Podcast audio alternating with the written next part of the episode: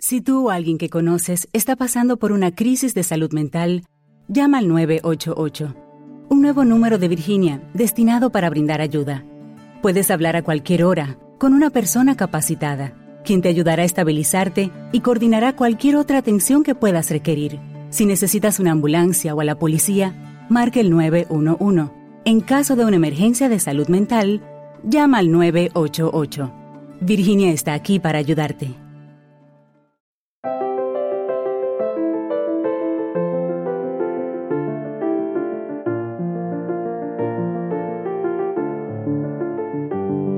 Bienvenidos a Lactando, un podcast de Emilcar FM sobre lactancia y crianza con apego producido por la Asociación Lactando de la región de Murcia.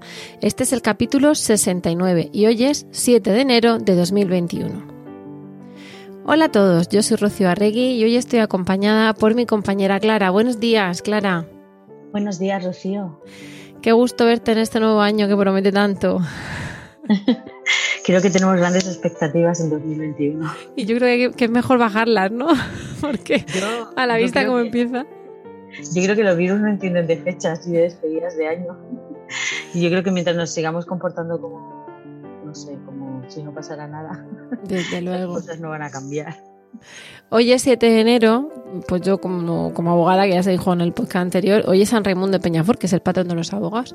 Y sí, sí, y está. Entonces, pues lo voy a celebrar empezando el, bueno, pues en, casa hoy de teletrabajo eh, un ratito y, y de post Reyes otro ratito, pero nos hemos juntado, Clara y yo, a primera de la mañana, por eso las voces estarán un poco menos calientes que, que por la tarde cuando estamos regándolas ahí con, con una infusión, para, para contaros, ¿no? Y para, para, hablar del tema que siempre nos ocupa, pero desde un punto, como una retrospectiva, ¿no? Ahora veréis un poco el, el enfoque. Pero vamos, eh, por ponernos en contexto, anoche asaltaron el Capitolio de Estados Unidos. Y yo, por eso. yo, te, yo te leí en Twitter como a la una de la madrugada Bueno, bueno, bueno, y más, y más que duró, pero aparte es que esta noche, pues la emoción de su majestad es la noche anterior, nos dormimos tardísimo, tú sabes, para conciliar el sueño pensando que iban a entrar los camellos y todo. Y, claro, eso ya te llevas el ritmo cambiado. Pero te lo digo por lo de 2020-2021, que había un tuit por ahí que decían, ay, que se acabe ya el 2020. Y se ve una foto de lo del Capitolio que decía el 2021, Oli, de cómo la cosa. Yo leí, yo leí que, que, el guion de 2021 lo estaba escribiendo Ale de la Iglesia. yo también me acosté ayer tarde con todo ese tema. Pues con este activismo con el que empezamos el día.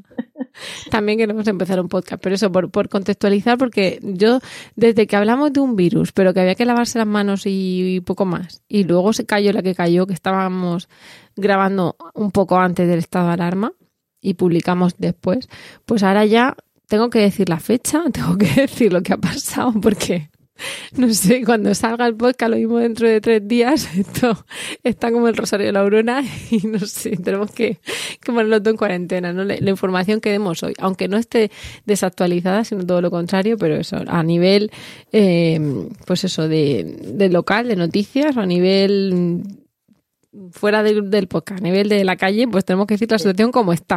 A ver luego qué pasa, si vuelve a haber restricciones, si el Capitolio arde, yo qué sé, cosas así.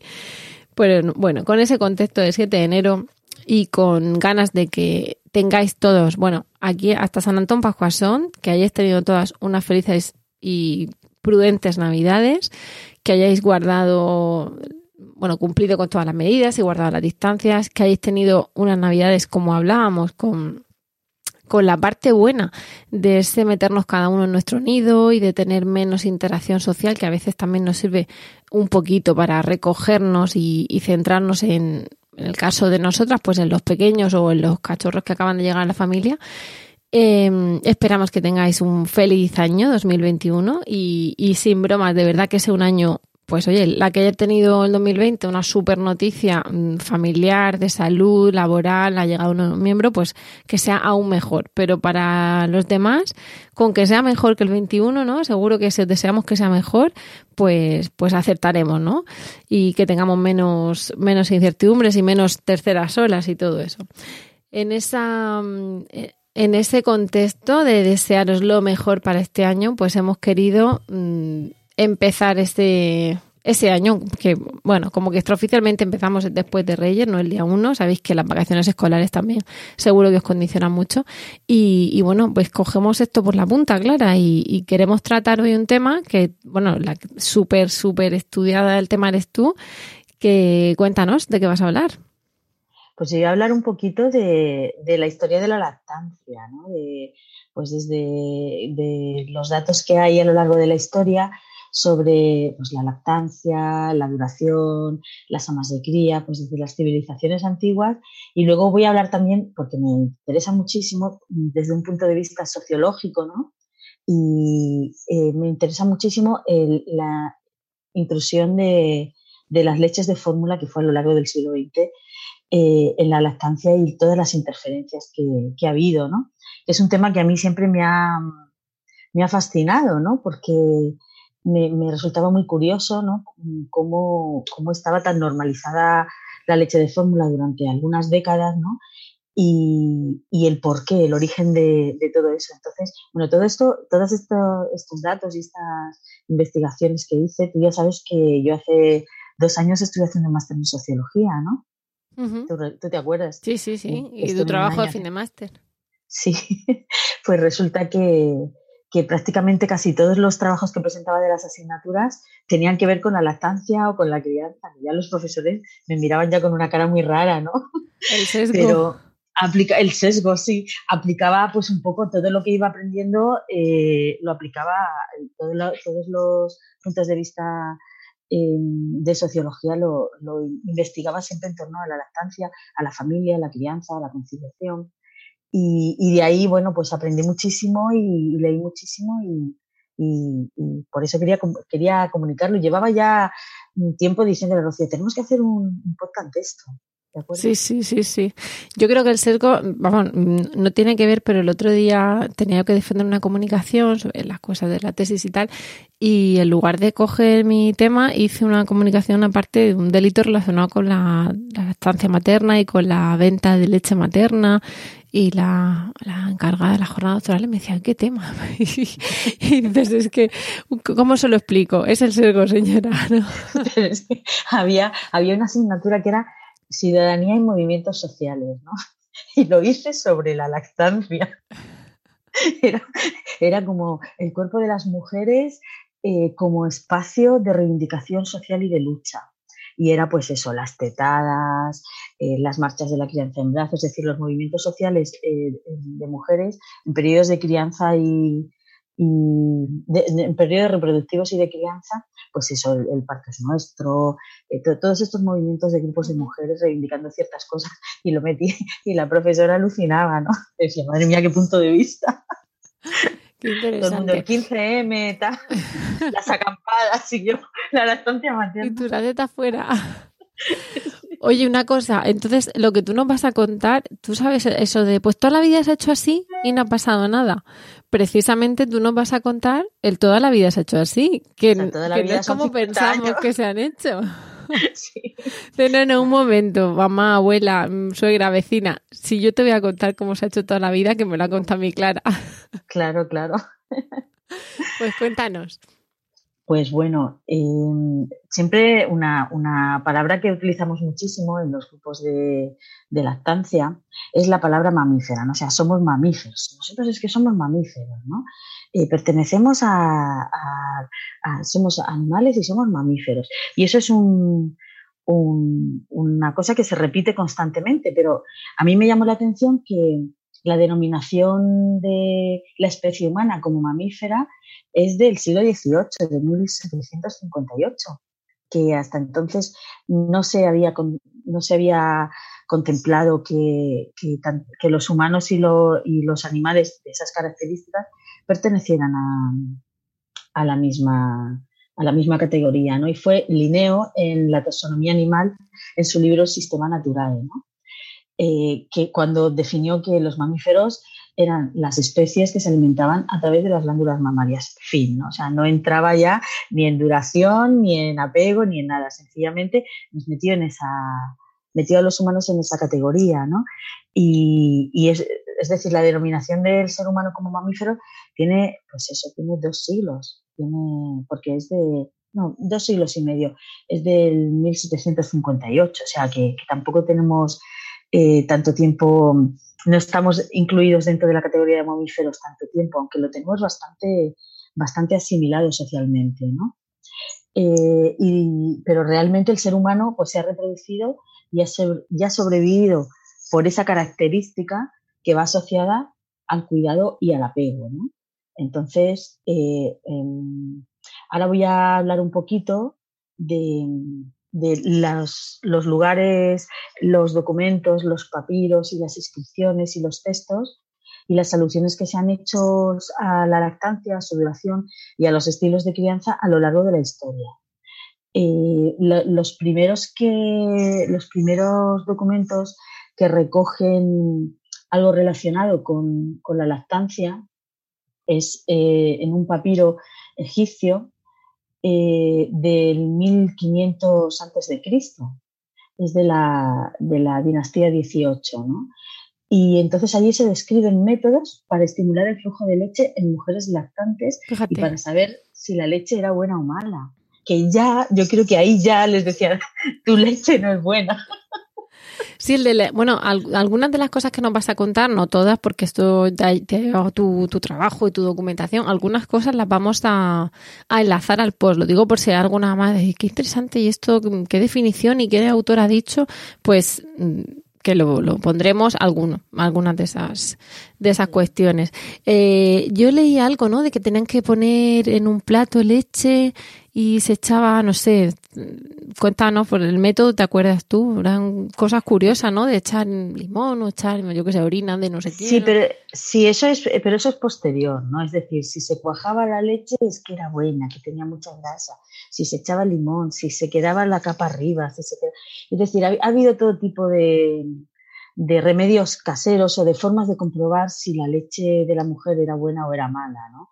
Que realmente pues yo creo que no iba más allá de, dejarla reposar un poco y ver la cantidad de grasa que tenía, ¿no? que es un poco todas las mamás que nos hemos sacado leche, la hemos dejado en un botecito guardada y cuando hemos vuelto al rato nos hemos encontrado pues que tenía un dedo de, espesor y luego por abajo estaba como más, más líquido, ¿no? Y es pues eso, es que la parte más grasa se quedaba arriba y la menos grasa se quedaba abajo, no era una forma de, comprobarlo, pero sí que ya en, antiguamente ya se sentía la necesidad de, comprobar, ¿no? De si esa leche de esa madre, pues em, eh, iba a alimentar al bebé, ¿no? Pero vamos, que, realmente hasta bien entrado el siglo XX, eh, la lactancia materna ha sido un hecho esencial para la supervivencia de la especie. Es decir, que, que lo de la leche de fórmula es una cosa que tiene, pues desde los años 40 del siglo XX, ¿no? O sea, tiene mm, que, esté, que está normalizada desde los años 50, 40, 50, pero que tiene un siglo, diría que menos de un siglo, ¿no? Bueno, eh, también hay que tener en cuenta que, que, la edad del destete natural de los humanos está entre los dos años y los siete años, que eso mucha gente se echa las manos a la cabeza, ¿no? Pero en, tribus y en, y en etnias y en determinados lugares remotos, pues eh, ahora mismo cada vez quedan menos lugares remotos en el mundo, ¿no? Pues en, selvas ahora mismo podemos encontrar tribus que no tienen interferencias de la leche de fórmula y que de forma natural, pues esos, esos niños, esos, esos bebés que nacen en ese entorno, pues se destentan entre los 6 y los 7 años, ¿no? Y eso también se refleja en un montón de, documentación. O sea, en, Mesopotamia se establece un contrato, o sea, había como un modelo de contrato con nodrizas y se establecía un mínimo de tres años cuando se contrataba una nodriza. El tipo de vínculo que había de esa nodriza con la familia era de tres años, ¿no? Sí, que te dicen es que si no lo suelta va a estar toda la vida. Mm, eso se, ha visto que el, niño se va a destetar, incluso si no hiciéramos nada. Otra cosa es que tú dirijas el destete o que sin dirigirlo el niño entre los 2 y los 7 años sea más de hacia los 2 o más hacia los 7. Pero se va a destetar, que es la típica frase de madre mía, entonces hasta que se case vas a estar, hasta la mili, hasta... Mm, aunque quisiera, no podría. además, lo del destete eh, temprano ¿no? es una cosa que viene impuesta en el momento en que la mujer se incorpora al mundo laboral. ¿Por qué? Pues porque hay unas necesidades económicas, hay unas necesidades sociales y hay unas necesidades del sistema productivo, ¿no? Que necesitan mujeres que estén trabajando o que esas mujeres tienen que ir a trabajar, ¿no? te, voy a interrumpir porque ya sabéis que se ha aprobado, lo digo como actualización de un podcast que hicimos sobre los permisos maternales y paternales, se ha aprobado, bueno, ya se aprobó, pero ha entrado en vigor el 1 de enero los permisos paternales, donde los padres, los padres varones, o bueno, el, el progenitor que no ha que no ha gestado también tiene 16 semanas. No voy a abrir ese melón, porque hay gente a la que le parece estupendo y hay gente que vuelve a decir que muy bien que suba el del padre para que se vincule, pero que sigue el de la madre estancado, que al final no se respeta. Pero te lo digo por lo de la incorporación y, lo, y, la, necesidad de que la mujer produzca. Al final estamos diciendo seis meses de la estancia exclusiva y, y bueno, pues mm, como he dicho que no voy a abrir el melón, pero quiero actualizar ese dato, aunque ya lo sabrá todo el mundo por activa y por pasiva, pues no lo voy a abrir y voy a darme un punto en la lengua, ¿no? De, además de, envidia malsana de esa mala de la que tiene ahora ese permiso el papá. Pero, pero vaya tela, ¿eh? Cosa es que seguimos con, con la cuestión de enseguida producir. Y dices tú, pero si, si son seis meses y tampoco es tanto. No digo ya una baja noruega, digo los seis meses de la estancia exclusiva, ¿no? De la OMS. Cierro, cierro paréntesis, cierro melón. Pero Rocío, yo creo que igual pasó por ahí también, porque voy a llegar a, los años 60 y 70 y al final llegaré a, aquí, a, nuestra, a nuestra época actual. Pero bueno, no entrar en profundidad, ¿no? Eh, bueno, eh, a lo largo de, pues eso, en, el Talmud se, se encuentra que, que, también hay, hay alusiones a que son entre dos y tres años, ¿no? Es decir, eh, en cuanto encontramos documentos relacionados con, la salud o con la familia, nos encontramos alusiones a, la lactancia. ¿no? En la Edad Media también eh, se, ha encontrado que, la media era como de 18 meses, ¿no? pero se solía prolongar porque Eh, Looking for a fun way to win up to 25 times your money this basketball season? Test your skills on prize picks, the most exciting way to play daily fantasy sports. Just select two or more players, pick more or less on their projection for a wide variety of stats, and place your entry. It's as easy as that. If you have the skills, you can turn $10 into $250 with just a few taps. Easy gameplay, quick withdrawals, and injury insurance on your picks are what make Prize Picks the number one daily fantasy sports app. Ready to test your skills? Join the Prize Picks community of more than 7 million players who have already signed up. Right now, Prize Picks will match your first deposit up to $100.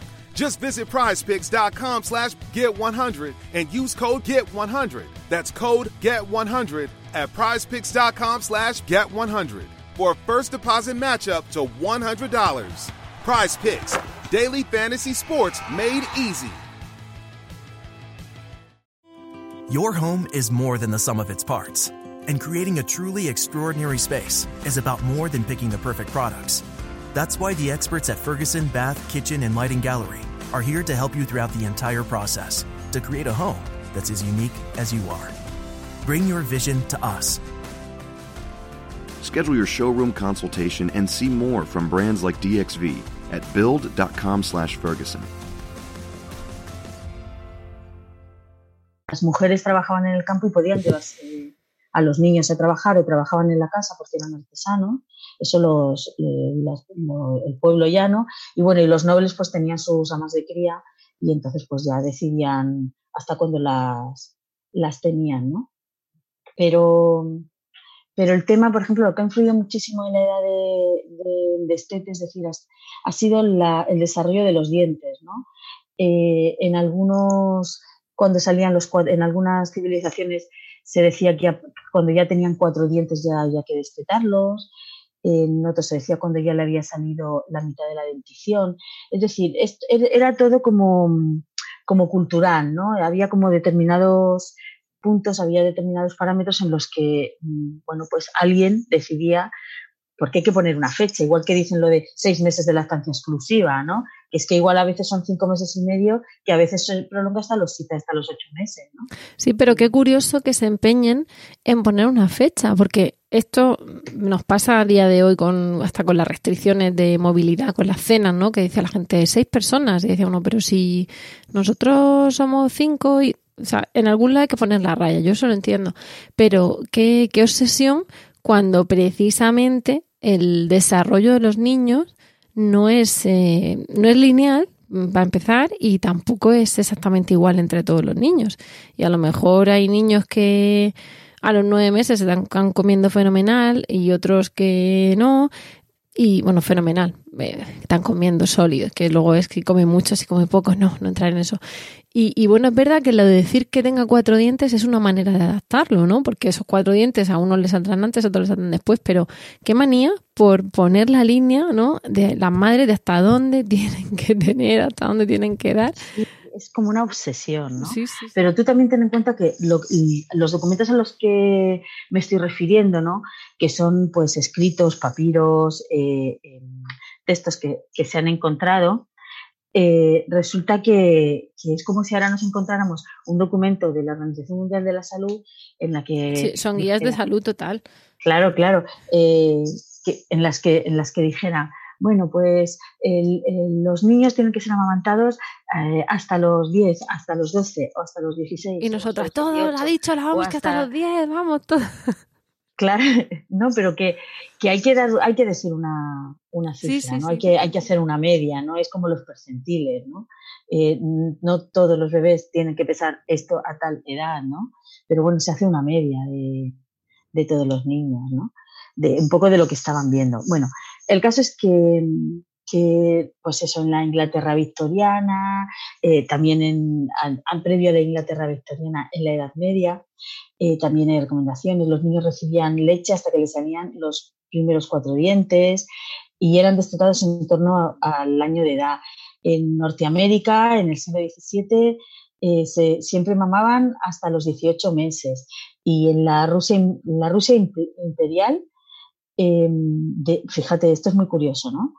De los siglos XVIII y XIX, la mayoría de los niños eran criados a pecho desde las primeras, pero desde las primeras semanas ya se les administraban otros alimentos y al año comían lo mismo que sus padres.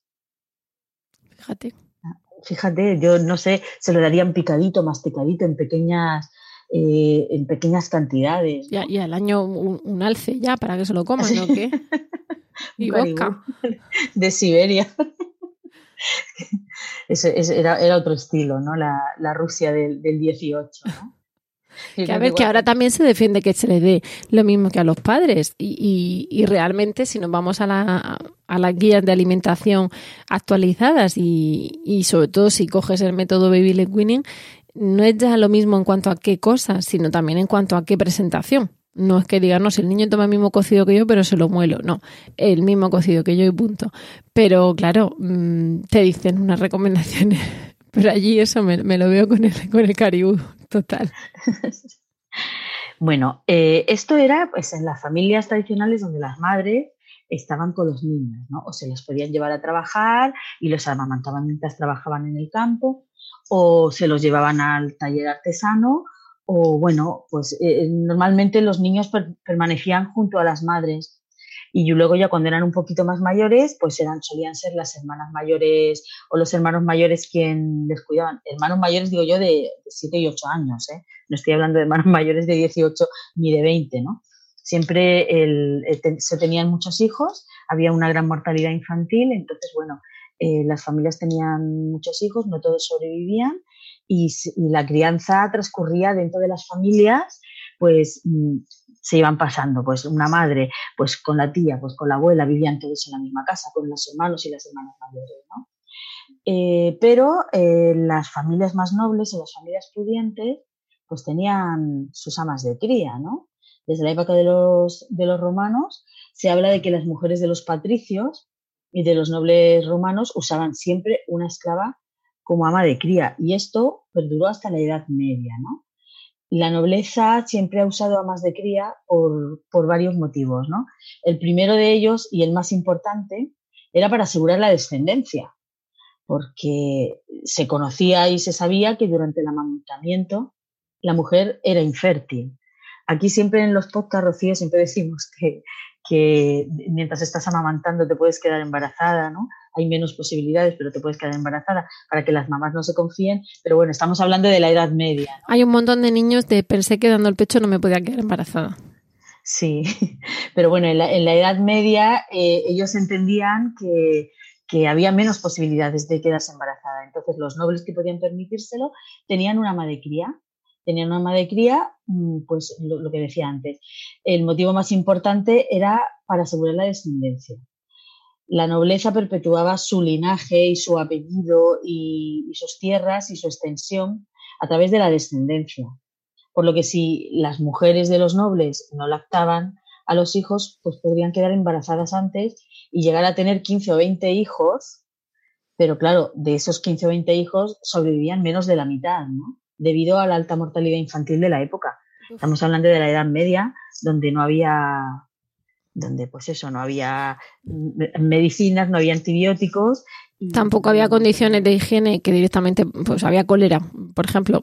Entonces, no es ya que no haya medicina, es que es que podía haber sin necesidad, perdón, o sea, no, es que no haya, por ejemplo, antibiótico, es que incluso Em, queriendo, queriendo llevar una vida normal sin que te atacase, yo que sé, ninguna enfermedad, pues te muerde un perro o te, y te necesitas antibiótico o te venía, pues eso, una epidemia de cólera o te venía una historia pues con, que con medidas de higiene hoy en día se quitan o, bueno, con, o con antibioterapia, efectivamente. Una cosa que me resulta curioso es, eh, curiosa es que, que precisamente tú dices que las había una una criada, una esclava, que era ama de cría.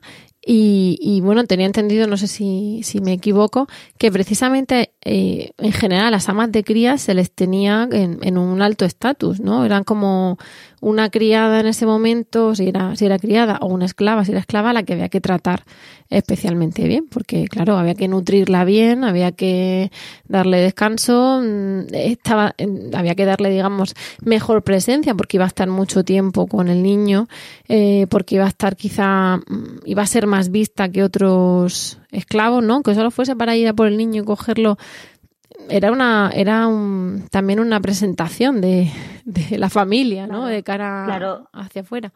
Se, se iba, acompañaba a la familia a aquellos actos que el resto de esclavos o el resto del servicio de la familia pues no, no acudía. O se quedaba en la casa con, con el bebé o con los bebés, o, o, les acompañaba si tenían que desplazarse y tenían que llevarse a, a todos los hijos, ¿no? Entonces sí que les tenían como muchísima estima, como tú dices, y bueno, pues tenía unos aposentos separados del resto de, esclavos, y, luego además el tipo de relación que, luego ese hijo establecía con, con, ese ama de cría era también muy especial, ¿no? porque el apego pues está ahí, estaba la madre, estaba el padre, pero luego estaba la madre de cría, que había permanecido junto a él durante mucho tiempo. Hay, hay una película muy bonita. ¿Nos vas a hablar también de los hermanos de leche en este podcast? No, no, de los hermanos de leche no, no había pensado hablar. Vale, no, no, haremos otro más adelante.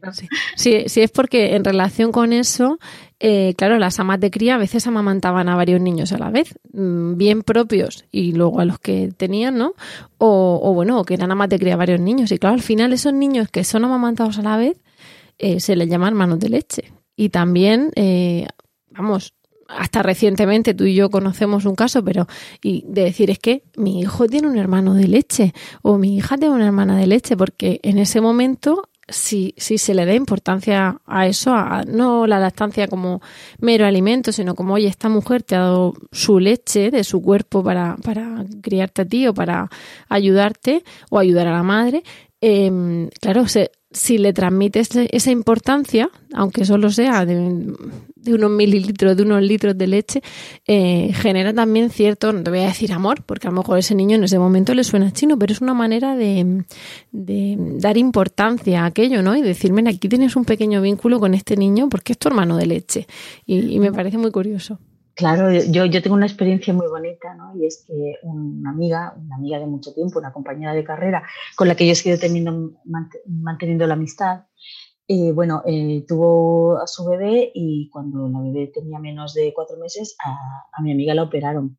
Y tuvo que estar dos días por el tipo de fármacos que le habían puesto sin, sin poder amamantar a, a su niña. Y que no es necesario, ¿eh? No en todas las operaciones. A, las que nos escuchéis, este, hay que este preguntar qué, te van a poner. Y doy fe que a mí me han operado hace unos meses y te dicen el fármaco y tú ves que es seguro y todo, ¿eh? O sea que tranquilas. En, este caso, en este caso no era posible, tampoco era posible, la nena era muy pequeña y que estuviera con ella en el hospital y, me la trajo a casa y, y, estuve amamantando a mi hijo y a, y a ella, ¿no? Y es muy curioso porque, porque hizo un dibujo, me lo mandó su padre, hizo un dibujo en el colegio cuando iba a cinco años o primero, lo dibuja a tu familia y dibujó a mi hija y puso hermana de leche. Fíjate.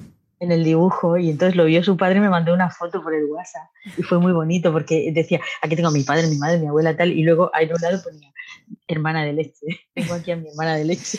Claro, pero esa más lo sabe porque se lo habéis dicho, porque le habéis dado esa importancia, aunque sea una referencia, ¿no? Y es muy, es muy lindo. que fue anecdótico, o sea, que fue un día y medio, ¿no? Bueno, pues eso. Mm. Son vínculos y las nodrizas hacían de esos un montón. Si, si tenían buena leche, se las rifaban y daban a varios. Pues bueno, él hablaba de que, de que los nobles eh, buscaban amas de cría para poder tener más hijos para que sus mujeres se quedaran embarazadas antes. Y, bueno, eh, eso era. en producción, claro. Las tenían en producción, porque claro, cuantos más hijos tuvieran, pues mejor podrían controlar todas sus tierras y todas sus, zonas y defender sus territorios, ¿no? Luego también eh, eh, otro de, eh, o sea, eran esas dos razones, ¿no? Para defender sus territorios eh, necesitaban muchos hijos y, por eso utilizaban las amas de cría, ¿no? Era un, medio de estimular la natalidad en aquella época, ¿no?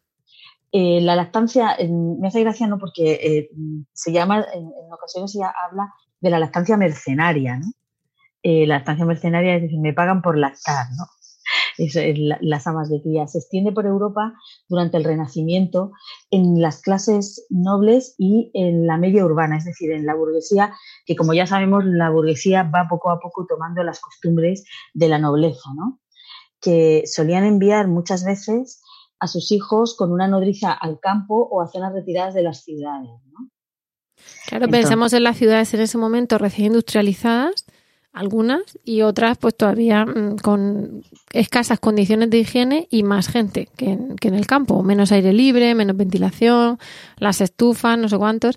Y, y luego fíjate, lo de la estancia mercenaria, no sé, quizás la manera más lógica de decirlo, pero me suena hasta como despectivo, ¿no? De vendes tu leche, fíjate, pero realmente pensemos en ambientes en los que es la manera que tiene la mujer de llevar dinero a casa, de trabajar o simplemente de poder comer. O sea, si tú quieres que yo le dé teta a tu hijo, o me alimento, o aquí ni teta para tu hijo ni para nadie, porque, porque al final había muchas situaciones de, de clase baja, no como la entendemos ahora, que también hay pobreza, sino de verdadero vulgo, de verdadero pueblo llano, donde suponía de verdad tener la oportunidad de comer. Entonces también te doy dinero porque es que tú misma tienes que procurarte tu sustento para amamantar a, tu, a mi hijo, ¿no? Claro, y luego también, no lo he dicho antes, pero en los nobles de la Edad Media, sobre todo los de las clases más altas, los duques, los reyes, en muchas ocasiones los matrimonios que, que hacían y, los casamientos que hacían eran pues para unir familias, ¿no? Y al final era también una lucha de poder, ¿no? Este viene de esta estirpe y la caso con este para aumentar nuestras tierras, pero no dejaba de, ser muchas veces un pique entre, entre nobles. No voy a casar a mi hija con este para ver si consigo ampliar mi, mi influencia. Sí, sí. Entonces, eh, a veces eh, los, los hombres, los nobles, separaban a los hijos varones de las madres cuando nacían y les ponían una ama de cría porque no querían que tuviera un vínculo excesivamente estrecho con la madre para que luego, ya en la edad joven y adulta, la madre no tuviera tanta influencia como el padre. El padre lo, separaba de la madre, lo mandaba con una madre cría y luego cuando ya había pasado la etapa de la lactancia era el padre y, los caballeros del padre quienes educaban a ese hijo, un poco eh, con el patrón que el padre había querido, sin que eh, se viera influenciado o sin que se viera eh, mm, no sé, con una relación demasiado estrecha de la madre, porque la madre a su vez estaba influenciada por su familia. ¿no? para que no se madrase. para que no se madrase. Pero aquí eran razones políticas, ¿no? Y aquí, de, alguna moda, o sea, de alguna manera es reconocer la importancia del apego y de la relación en el futuro que tienen las madres con esos hijos amamantados. Y es, y es meterse con el modo de crianza desde tiempo inmemorial. Al final es dar por saco. Como siempre. La cuestión es dar por saco. De cómo lo voy a criar. Oiga, déjeme aquí en mi castillo con mis antorchas y que haga yo lo que me dé la gana con mi niño. Entonces, con amas de cría, sin amas de cría de un año, de dos años, de tres años, la lactancia materna se ha mantenido hasta finales del siglo XIX, que llegó la leche artificial a la sociedad industrial. ¿no? ¿Por qué llegó la leche artificial a la sociedad industrial? Pues porque... Cuando el tráfico te sube la presión, nada mejor que una buena canción. Cuando las noticias ocupen tu atención, enfócate en lo que te alegra el corazón. Y cuando te sientas mal, un buen médico te ayuda a sanar.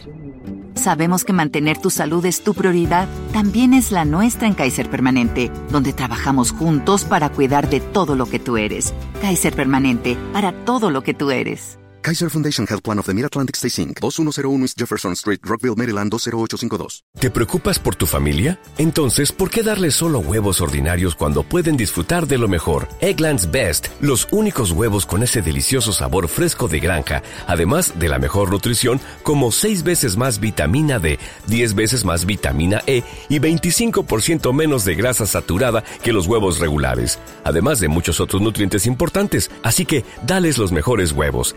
Egglands Best. Mejor sabor, mejor nutrición, mejores huevos. Apareció la pasteurización. ¿Por qué la llamas leche artificial y no leche de fórmula, Clara? No sé, lo tengo aquí apuntado como leche artificial. Es que para no repetir. No, no, no. Si sabes por qué te lo digo, porque antes se decía leche de fórmula, me parecía que era la fórmula secreta, magistral, magnífica que le daba a tu hijo la, fuerza de Popeye, el crecimiento de, las habichuelas mágicas. No, no, esto es leche de vaca. que en, los pueblos se hacía con leche condensada diluida o con leche de vaca diluida. Algunos acordaba de hervirla, otros ni eso. Otros ni eso. O no podían. O sea que, entonces, claro, que llegase una leche segura para los bebés, ¿no? Ya era un hito. Bueno, la que había a finales del siglo XIX no era demasiado segura, ¿no? O sea, todavía tuvieron que pasar 30 o 40 años para que esa leche artificial de fórmula o de vaca, o, o, como le llamaban antes, harinas lacteadas. A finales del siglo XIX le llamaban harinas lacteadas pues cogían leche de vaca, la diluían un poco, le añadían un poquito de, harina para darle un poquito de densidad, eh, pero realmente hasta los años 30-40 no se consiguió una fórmula realmente apta, ¿no? Y además los productos resultantes iban dirigidos a orfanatos o a hijos de madres enfermas que no podían amamantar a sus hijos por problemas de salud. Es decir, era una prescripción médica, ¿no? Eh, eh, se utilizaba bajo supervisión sanitaria, ¿no? Aquí hay un bebé que no tiene una madre, ¿no? Y bueno, pues no hay una madre cría o no hay familias ni hay mujeres que tengan disponibilidad para amamantarle. Bueno, pues le damos esto porque el bebé sobrevive, ¿no? claro. Es, la forma de que el bebé sobreviva, ¿no? Pero, pero siempre era bajo la tutela y bajo la prescripción médica y en situaciones in extremis. Es decir, no hay bebé o la madre está muy enferma. Perdón, no hay bebé, no, no hay madre o, mm. está muy enferma y no puede amamantar. Que al final es un, un, mal menor. Dice, bueno, voy a darle esto, no ya de si dice, la vamos esto, lo otro, que eso es reciente, sino, bueno, mm, tenemos aquí un tipo de, de alimento para bebé que no es el ideal, porque no es lo que se ha hecho toda la vida, pero es que si no este niño... Es que se muere, que si no el niño se muere. Entonces, bueno, eh, fueron muchas las razones por las que a lo largo de la segunda mitad del siglo XX pues se comenzó a, normalizar la lactancia artificial. ¿no? Eh, una de ellas, y yo creo que la más importante, ¿no? es la construcción en todas las ciudades, mm, eh, las ciudades grandes, ¿no? En las, en las capitales de provincia, de a principios del siglo XX, de la construcción de hospitales con maternidades y plantas específicas para, puer, para puérperas, ¿no? Eh, a las que todas las embarazadas acudían para que atendieran sus partos, eh, cosa que hasta hacía algunos años se habían atendido en los domicilios particulares con ayuda o de mujeres de familia o por parteras o en las ocasiones en las que las familias se lo podían permitir, que no eran todas, pues llamaban al médico del pueblo, ¿no? Eh, sí, que, sí que la atención médica del parto en centros hospitalarios pues bajó muchísimo la mortalidad infantil y la, mortalidad de puerperal, ¿no? De, las madres por infecciones pero tuvo un inconveniente y es que medicalizó excesivamente todo el proceso, ¿no? separando a, la mujer puérpera del entorno femenino familiar, que era que siempre tradicionalmente es, ha sido el espacio íntimo en el que se transmitían los modelos de crianza que incluían también la lactancia materna. Por imitación, ¿no? Al final acabamos criando vuestra en tribu y imitando lo que hicieron con nosotros. Claro, eh, allí ya empieza, empieza la, interferencia, ¿no? De, en el proceso de, pues eso, del nacimiento de los bebés y todos los procesos biológicos normales eh, que son exclusivamente hormonales, ¿no?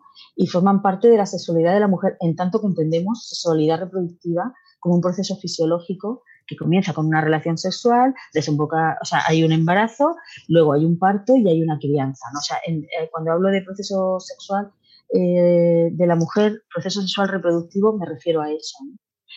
Eh, entonces, bueno, la entrada de la ciencia y la medicina en ese proceso natural y puramente hormonal, como es la lactancia, separa el embarazo del parto y separa el parto de la crianza y podría decirse que se generan espacios estancos que atienden, distintos profesionales, ¿no?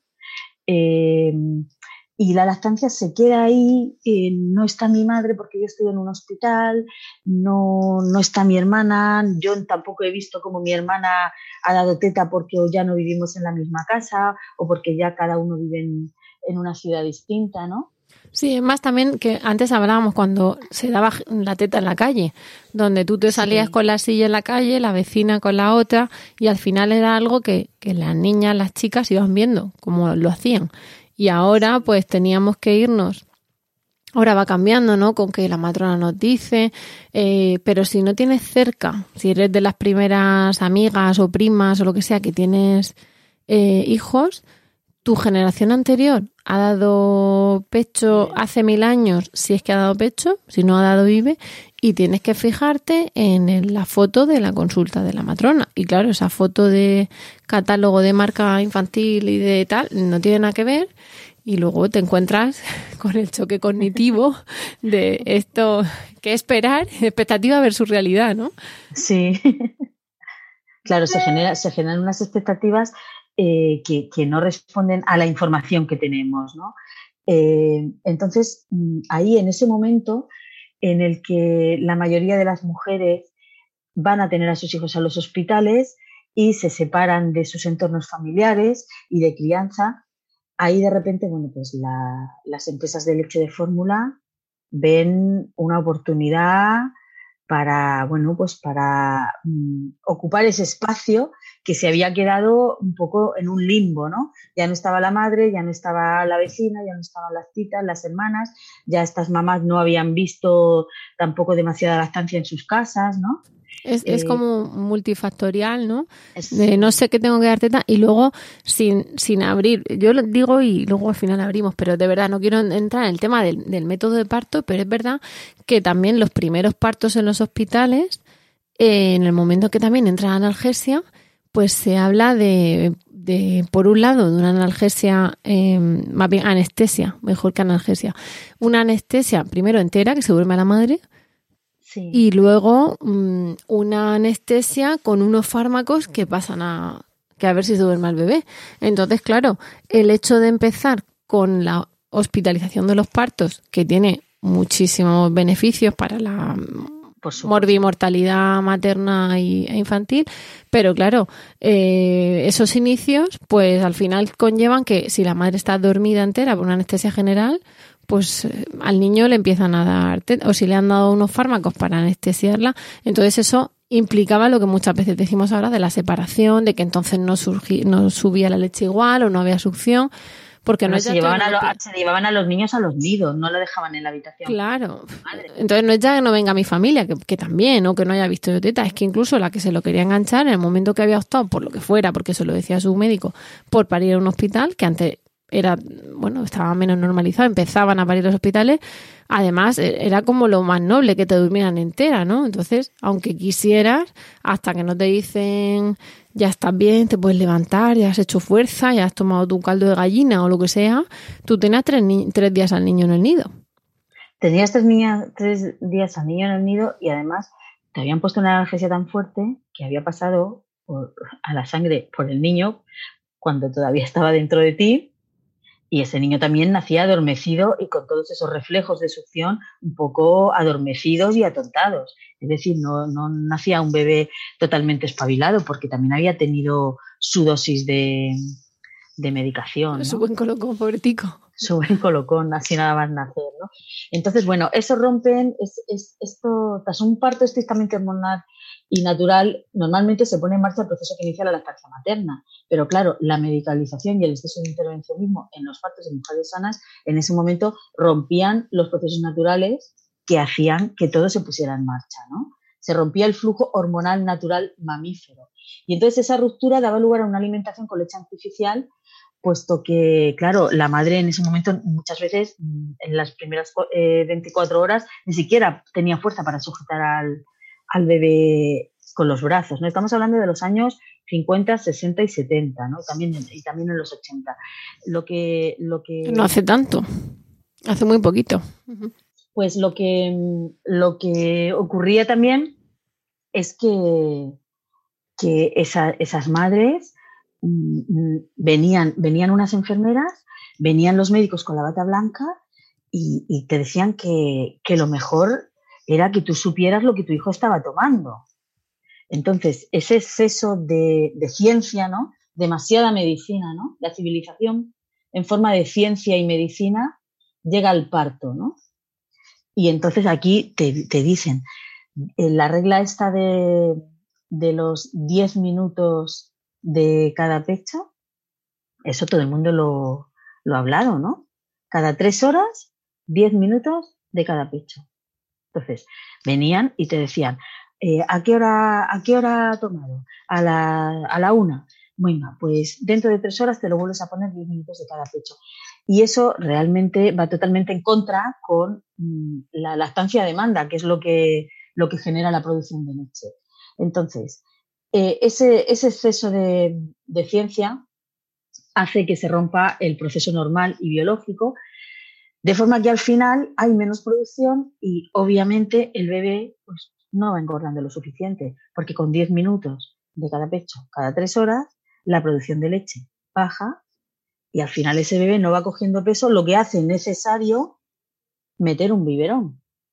Y claro, el espacio de la lactancia materna en el hospital, en esas primeras 48 horas, esos primeros 2-3 días que la madre se quedaba ingresada, lo tomaba las, la, la formación que tenían los médicos y los sanitarios de aquella época había, se la había dado pues o o cualquier otra marca de, de leche de fórmula.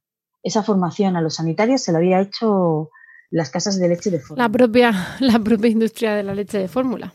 Claro, porque llegaban ahí, pues igual que había visitadores médicos, pues había visitadores de leche de fórmula, ¿no? Entonces, los mismos que eran los proveedores de esa leche artificial eh, a los hospitales eran los que le hacían la formación a los médicos, pero claro, la formación que le hacían a los enfermeros, a los auxiliares y a los médicos respecto a la alimentación infantil, esa formación iba orientada a eh, lo que tiene que tomar este bebé cuando toma leche de fórmula. Y ese mismo patrón se aplicaba a la madre. Te, voy a cortar. Además, ese patrón se hizo, de los percentiles, por ejemplo, la, guía de percentiles, no la de OMS, sino de Orbegozo, que todavía se usa, se hizo precisamente viendo el crecimiento más o menos normal, que era lo, lo, que estipuló que se entendía normal, que se entendía percentil 3, que se entendía percentil 50, etcétera, de niños hospitalizados y que por no estar con sus madres también tomaban biberón y cada tres horas, que verían que más o menos 10 minutos es lo que tardaban en tomarse un biberón.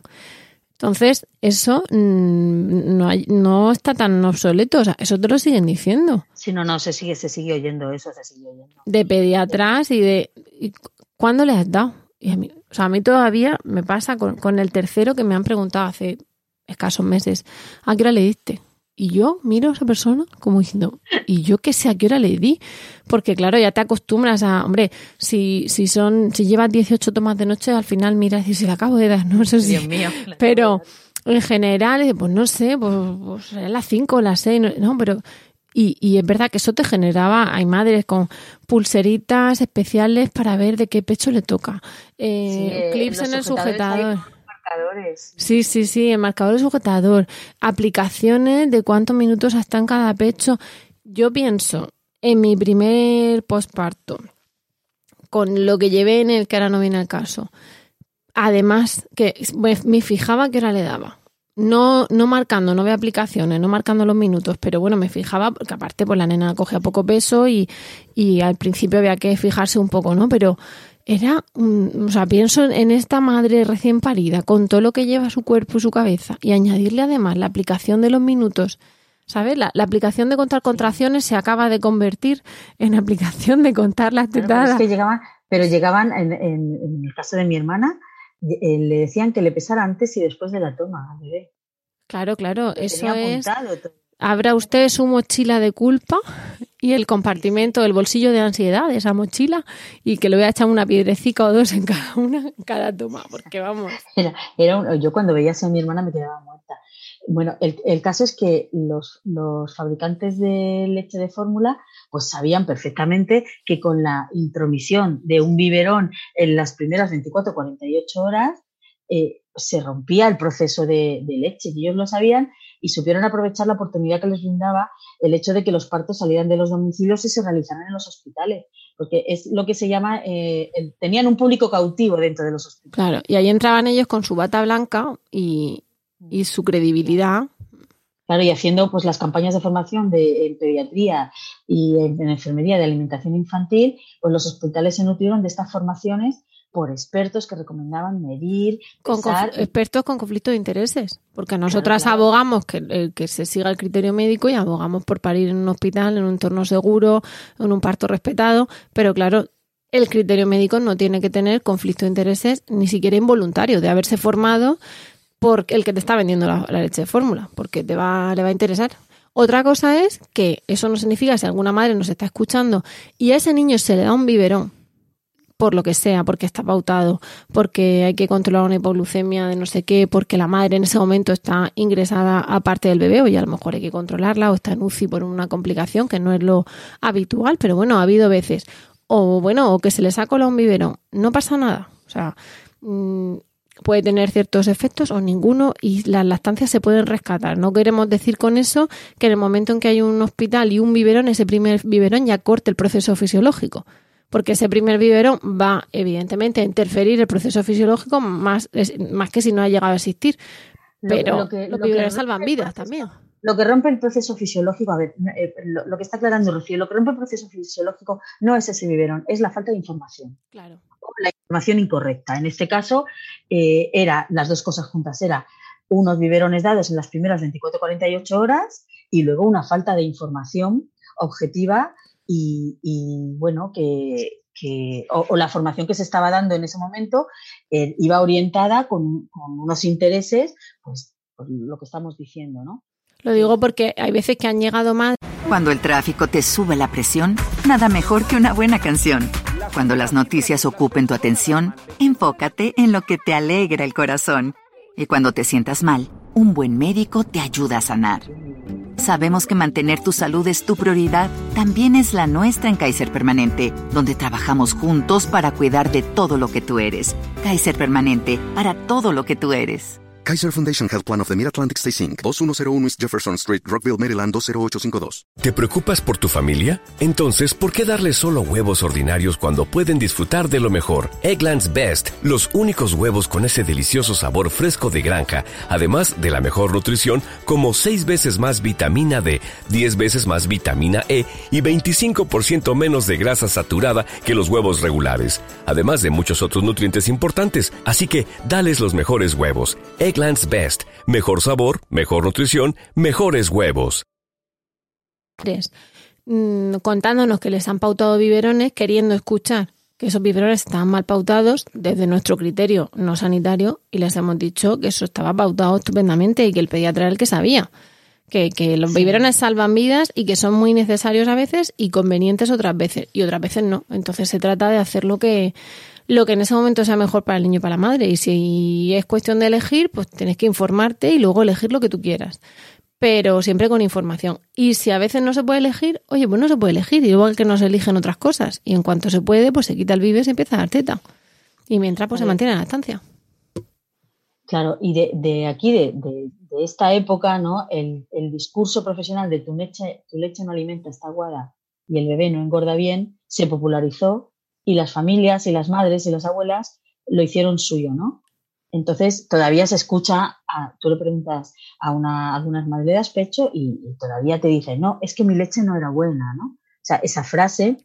Y yo es que no tuve leche, te dicen. Es que no tuve leche, no es que mi leche estaba, estaba aguada, ¿no?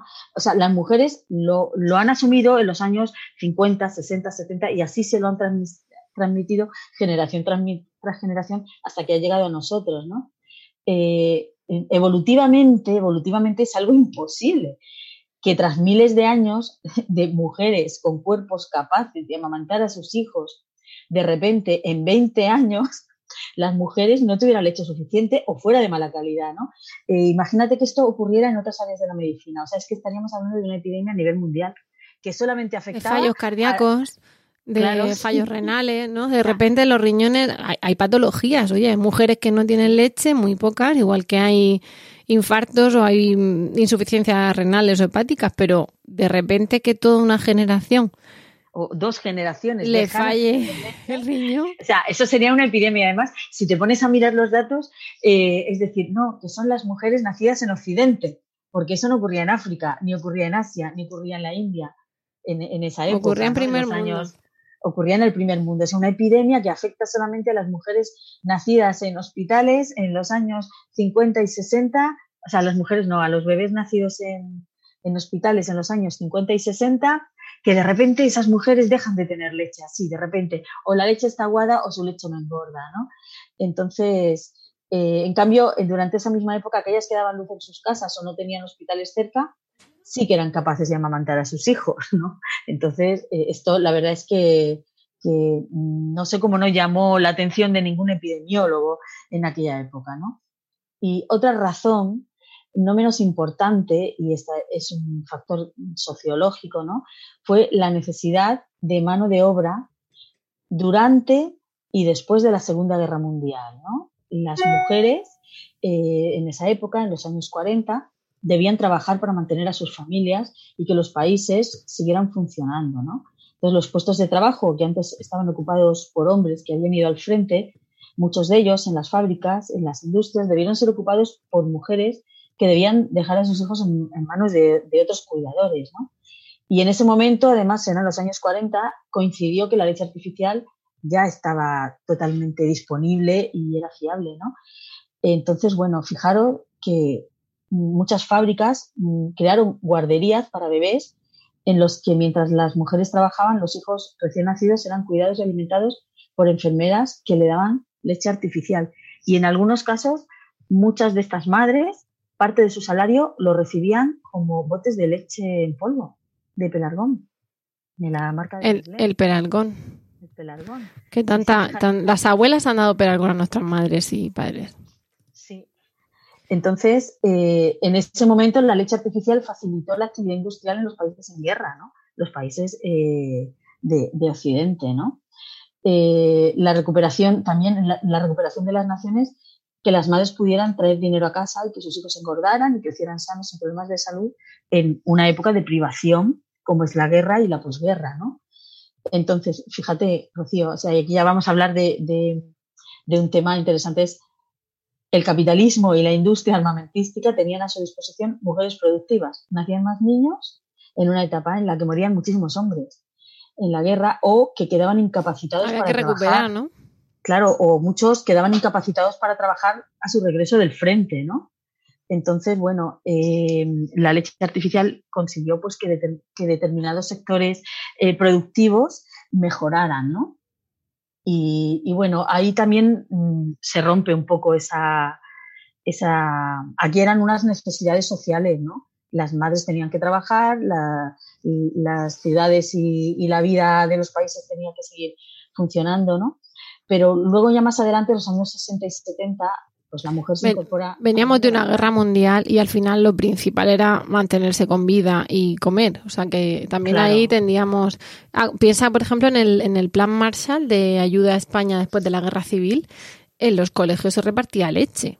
Leche de vaca, sí. bueno, o sea, leche en polvo, que luego se, se hidrataba con agua, pero que al final se priorizaba mm, que esos chiquillos tomasen algo. Sí, to- to- tomasen el calcio para crecer sanos y sí, sí, claro que era el, el- el- to- todos esos planes eran de recuperación. Por eso que hablamos de coste-beneficio, que, que las madres en ese momento bastante hacían, pues con siete hijos a su cargo, viudas o con un padre incapacitado o, o o traumado o lo que sea, o sí, y vamos, bastante, bastante hicieron ellas.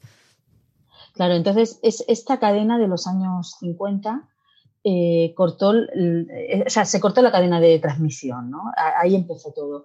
Y luego ya más adelante, en los años 60 y 70, la mujer se incorpora al mundo laboral, pero la maternidad no está regulada laboralmente, ya que, que esta regulación pues nace con un modelo laboral estrictamente masculino.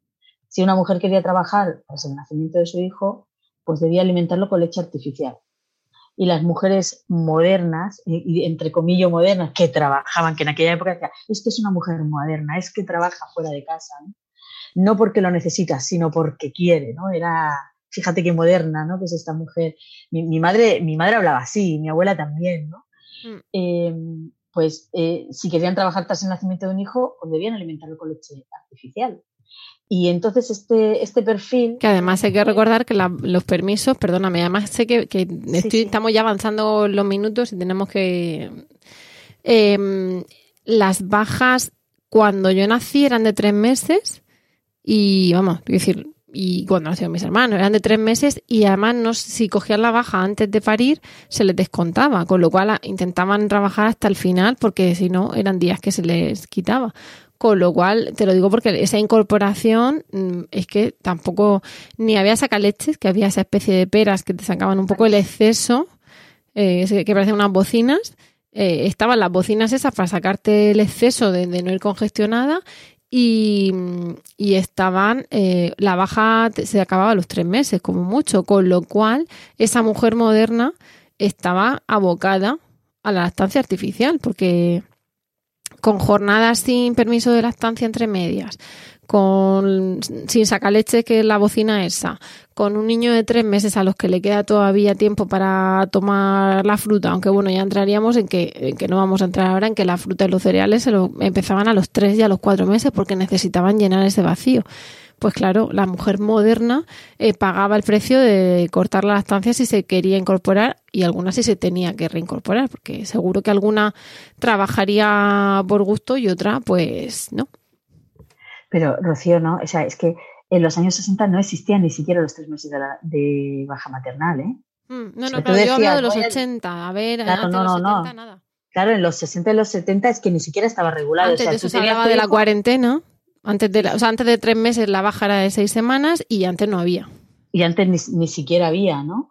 Entonces, claro, mm, en cuanto tú estabas físicamente bien, te incorporabas a trabajar, pero durante el tiempo que habías estado eh, o después de parir, ni siquiera tenías tu sueldo, porque se lo estaban dando a la persona que te estaba sustituyendo, ¿no?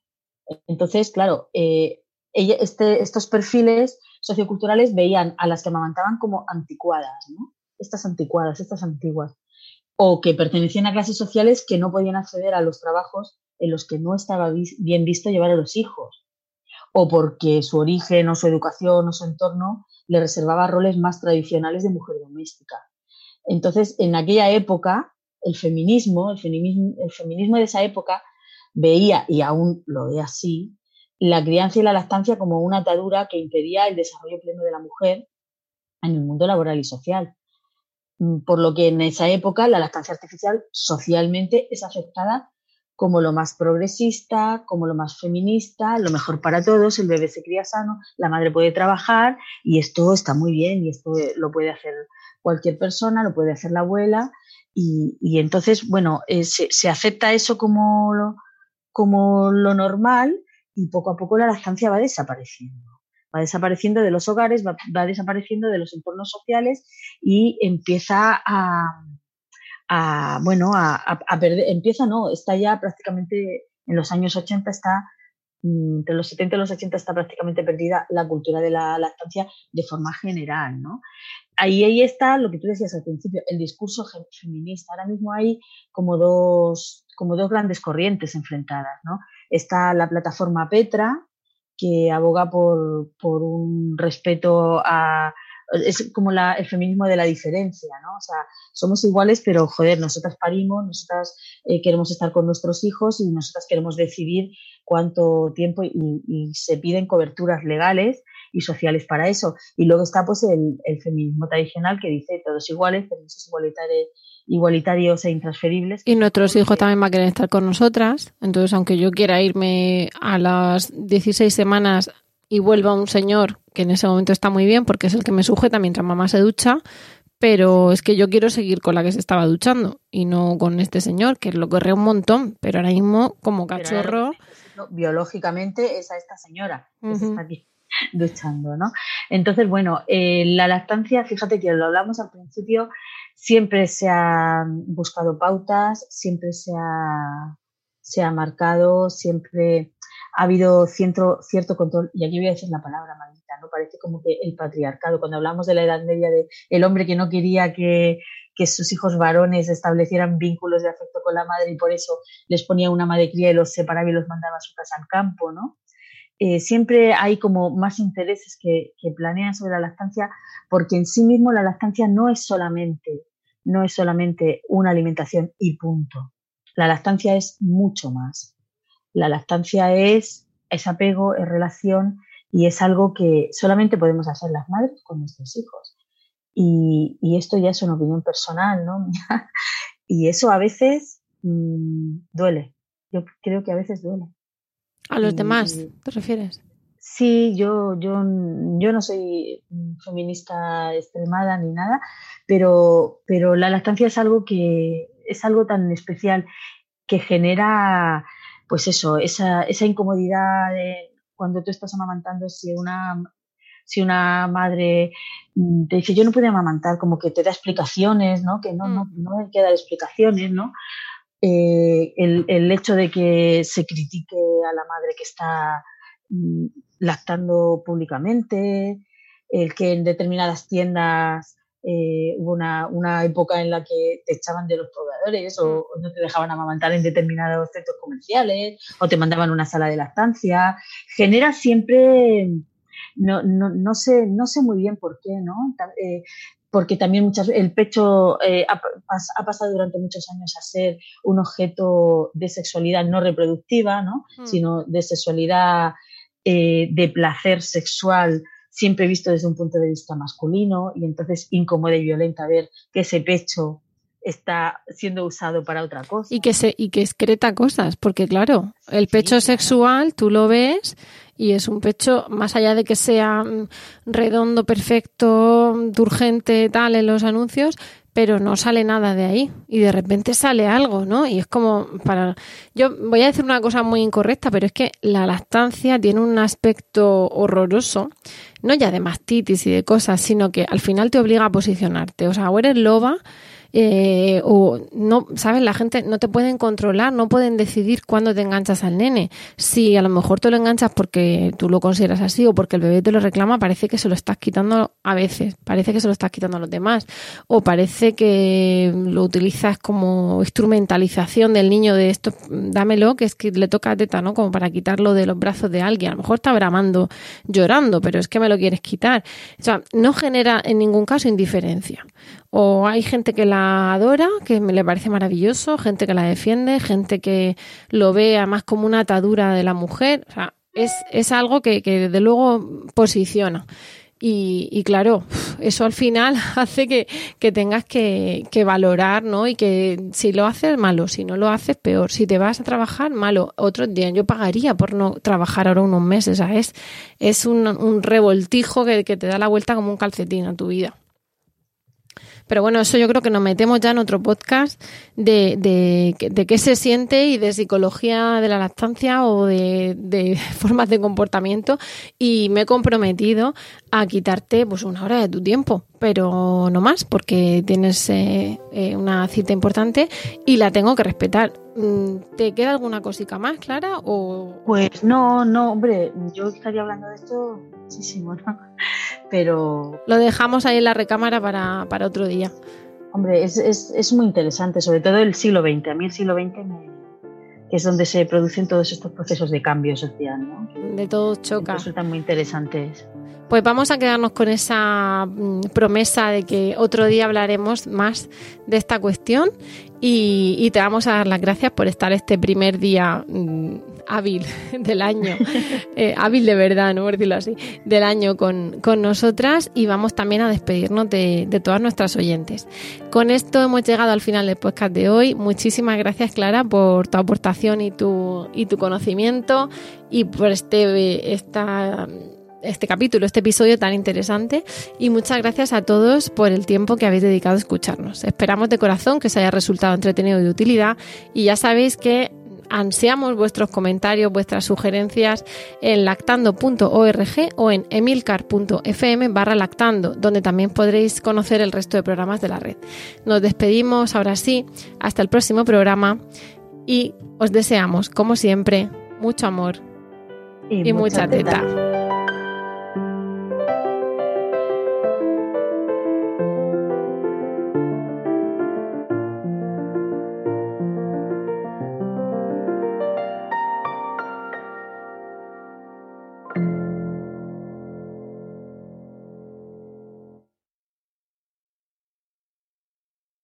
Cuando el tráfico te sube la presión, nada mejor que una buena canción.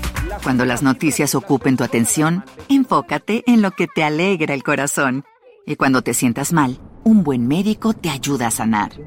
Sabemos que mantener tu salud es tu prioridad, también es la nuestra en Kaiser Permanente, donde trabajamos juntos para cuidar de todo lo que tú eres. Kaiser Permanente, para todo lo que tú eres. Kaiser Foundation Health Plan of the Mid-Atlantic Stay Inc., 2101 East Jefferson Street, Rockville, Maryland, 20852.